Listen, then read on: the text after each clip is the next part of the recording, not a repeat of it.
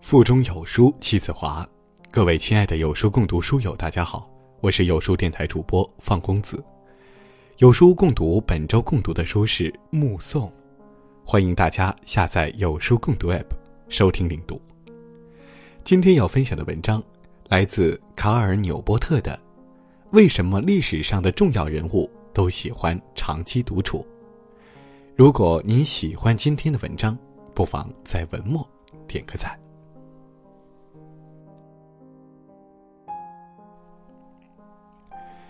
一九二二年，心理学家卡尔·荣格在瑞士一个名为柏林根的村庄建起居所。最开始，他建起一座简单的两层石头房子，将其称作塔楼。一次印度之行中，他发现当地人有在家里开辟冥想屋的习俗。那次旅行之后，便在自己的住所中开辟了一座私人办公室。在休息室时，我可以独处。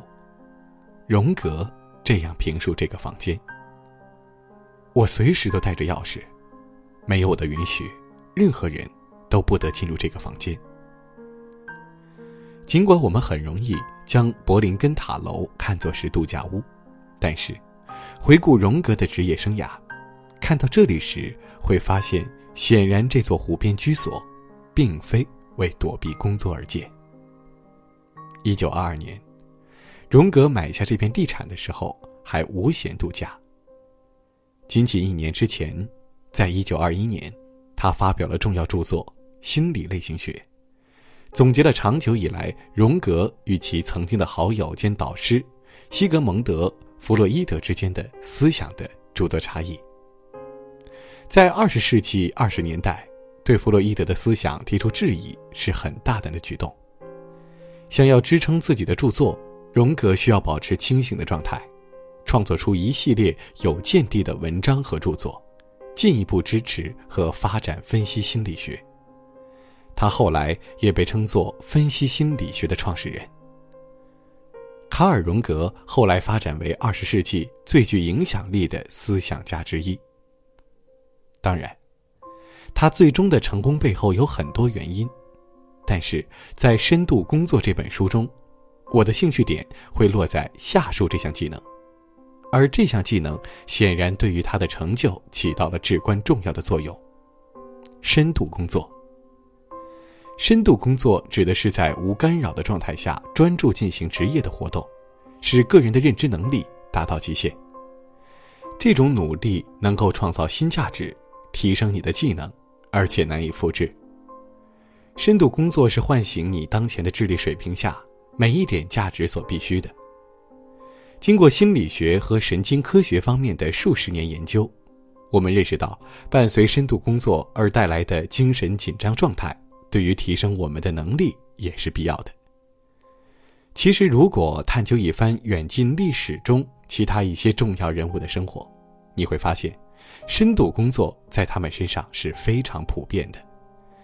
比如，16世纪的散文家米歇尔·德蒙田，早在荣格之前，就在远离自己法国城堡石墙的南塔楼区建起了一座私人图书馆。而马克·吐温的《汤姆·索亚历险记》，大部分都在纽约库阿里农场的一间小屋里完成。当时他在那里消夏。吐温的书房离主要的房屋区太远，以至于他的家人要吹号吸引他的注意力，召唤他去吃饭。历史再向前推移，可以看到剧作家、导演伍迪·艾伦。在一九六九年至二零一三年这四十四年的时间里，伍迪·艾伦编写并导演了四十四部电影，获得二十三项奥斯卡奖提名。对于电影艺术作品而言，这个比例高得惊人。在这段时间里，艾伦一直没有电脑，所有写作都不受电子设备的干扰。而是在一台德国奥林匹亚 SM 三型号的手动打字机上完成。此外，和艾伦一样拒绝使用电脑的还有理论物理学家彼得希格斯，他在几乎与世隔绝的环境下工作。在他获得诺贝尔奖的消息传出后，记者都找不到他。J.K. 罗琳确实会使用电脑，但是广为人知的是，他在写作《哈利波特》小说期间会远离社交媒体。尽管这段时间恰逢科技迅猛发展，公众人物也多对此趋之若鹜。罗琳手下的工作人员最终还是在2009年秋天用他的名字开立了推特账号。当时他正在写作《偶发空间》。开设账户之前的头一年半里，他只发布了一条推特消息：“这是我的实名账户，但恐怕我不会经常发声，因为当前纸笔仍是我的最爱。”当然，深度工作不仅仅局限于历史人物和厌恶电脑之人。众所周知，微软首席执行官比尔·盖茨每年都要进行两次思考周，在这段时间里，他会远离世事，只读书。思考大局。正是在一九九五年的一次思考周中，盖茨写下了著名的《互联网浪潮备忘录》，将微软的注意力转移到一家名为网景通讯的新兴公司。在具有重大影响力的人物身上，深度工作的普遍存在现象很值得强调，因为这种现象与当代大多数知识工作者的行为形成了鲜明的对比。因为这个群体很快淡忘了深度工作的价值。知识工作者之所以不再了解深度工作，原因显而易见：网络工具。网络工具是一个非常广的门类，包括电子邮箱和短信等通讯服务，推特和脸谱网等社交网站，以及炫酷的娱乐信息网站。这些工具的兴起，辅以智能手机。和可联网办公电脑的广泛使用，将大多数知识工作者的注意力肢解得支离破碎。二零一二年，麦肯锡的一项调研发现，知识工作者平均每周有超过百分之六十的工作是进行电子沟通和网络搜索，工人们则将有百分之三十的时间只是用于阅读和回复电子邮件。这种注意力支离破碎的状态不可能带来深度的工作。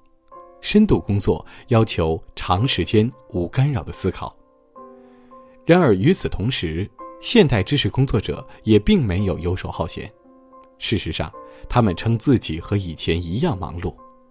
这种矛盾是由何产生的？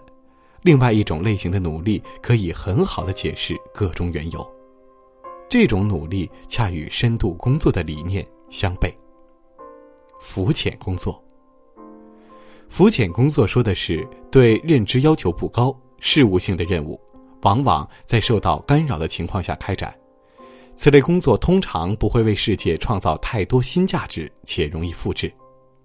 换言之，在网络工具的时代，知识工作者越来越多地用浮浅工作，像人工网络路由器一样，不断地收发电子邮件，不断被小事扰乱心神，替代了深度工作。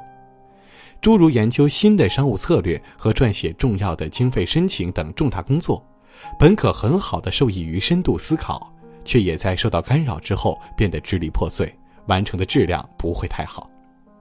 对于深度工作更不利的是，越来越多的证据显示，向浮浅工作发展的趋向并非是很容易就能转变的，在极度浮浅的状态下度过足够的时间。将永久性降低自己深度工作的能力。网络似乎剥夺了我专注和沉思的能力。记者尼古拉斯·卡尔2008年在《大西洋月刊》上发表的一篇广为引用的文章中坦言：“不仅只有我是这样。”卡尔由这个论点出发，写成了一本书，名为《浅薄：互联网如何毒化了我们的大脑》，后入围了普利策奖中选名单。为了写作《浅薄》一书，卡尔恰如其当地搬到一间小木屋里，强迫自己与世隔绝。卡尔荣格的柏林根塔楼成为他保持深度思考的场所。之后，他才将技能加以应用，产出具有令人讶异的独创性的成果，以致改变了世界。如果我们能够共同努力，构建我们自己的柏林根塔楼。培养在日益浮躁的世界里创造真实价值的能力，就能够认识到数代人中最高产和最重要的人物所认可的真理。想要知道如何远离社交媒体，找回自己最佳的状态，赶快看看《深度工作》，作者卡尔纽波特在 TED 上的演讲吧。